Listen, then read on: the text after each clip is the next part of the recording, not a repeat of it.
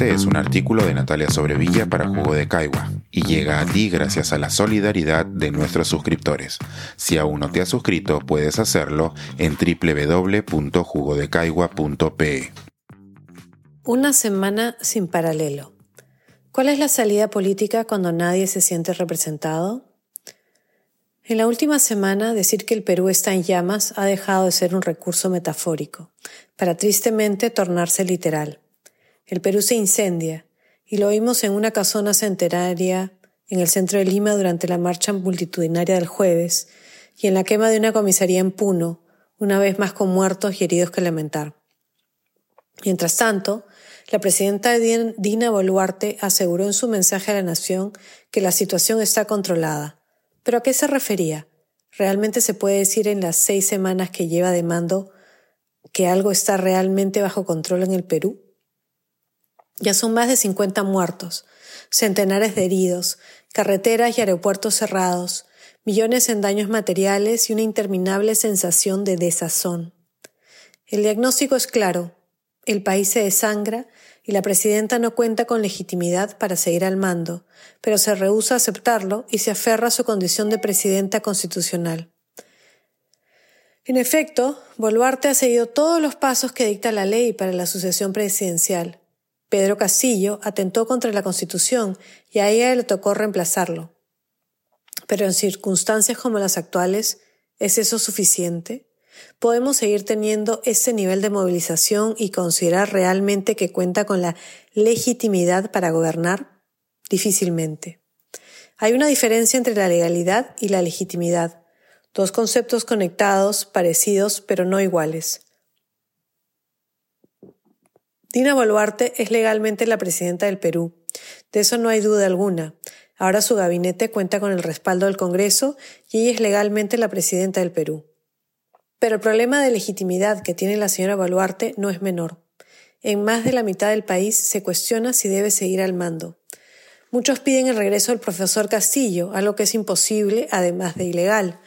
Otros reclaman la necesidad de que la presidenta renuncie y que se llamen inmediatamente elecciones sin necesidad de pasar por el proceso de adelanto de elecciones para el 2024 que se debate en el Congreso. Y no faltan quienes quieren que todos se vayan de inmediato y que se llame a una asamblea constituyente.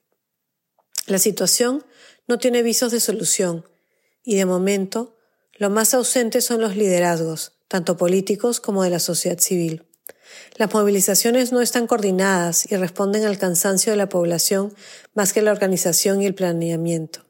Esta marcha de los cuatro suyos, a diferencia de la del año 2000, no ha sido articulada y no tuvo un centro que la dirigiera a un solo objetivo.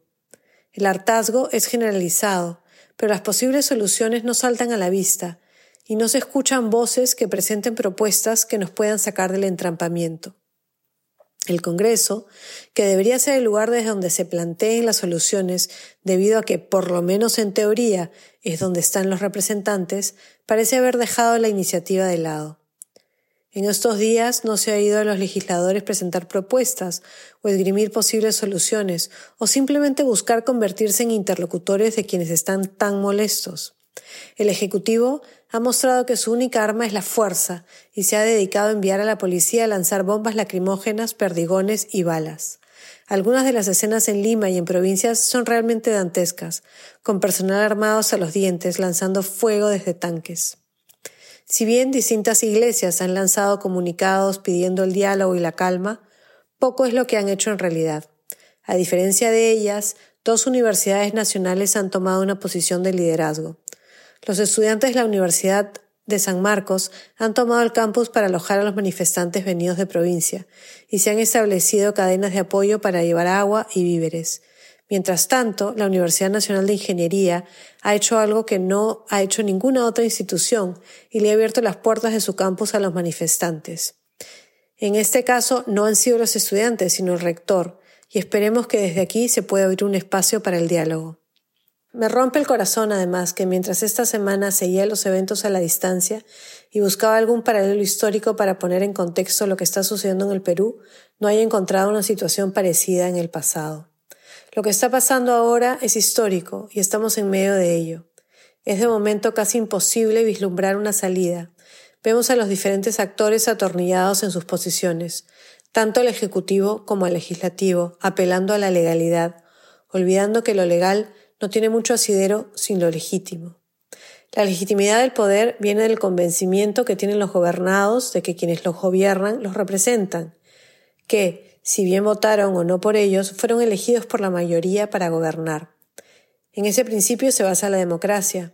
Quienes el 2021 fueron derrotados en las urnas y cuestionaron la legalidad de las elecciones, desestimando el voto de miles de peruanos y salieron a las calles a declarar ilegítimo al gobierno, no se daban cuenta de que le estaban dando un primer gran puntapié a la democracia. Hoy, quienes salen a pedir el adelanto de elecciones, la salida de Boluarte y la Asamblea Constituyente, le están dando otro.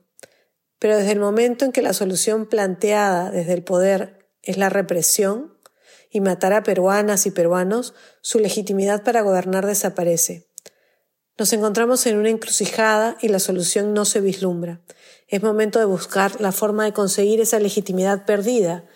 Y de momento creo que eso solo pasa por volver a las urnas, más pronto que tarde. Postscriptum. Antes de enviar este texto me llevaron las noticias del violento desalojo y los cientos de detenidos de la Universidad Nacional Mayor de San Marcos por parte de la policía. Mientras tanto, la Universidad Nacional de Ingeniería ha sido rodeada de tanquetas con soldados. La presidenta sigue perdiendo legitimidad y se sigue cerrando la posibilidad de tener interlocutores válidos. Me preocupa pensar qué pasará la próxima semana. Pensar, escribir, editar, grabar, coordinar, publicar y promover este y todos nuestros artículos en este podcast cuesta y nosotros los entregamos sin cobrar. Contribuye en www.jugodecaigua.pe barra suscríbete y de paso envía como suscriptor nuestras reuniones editoriales.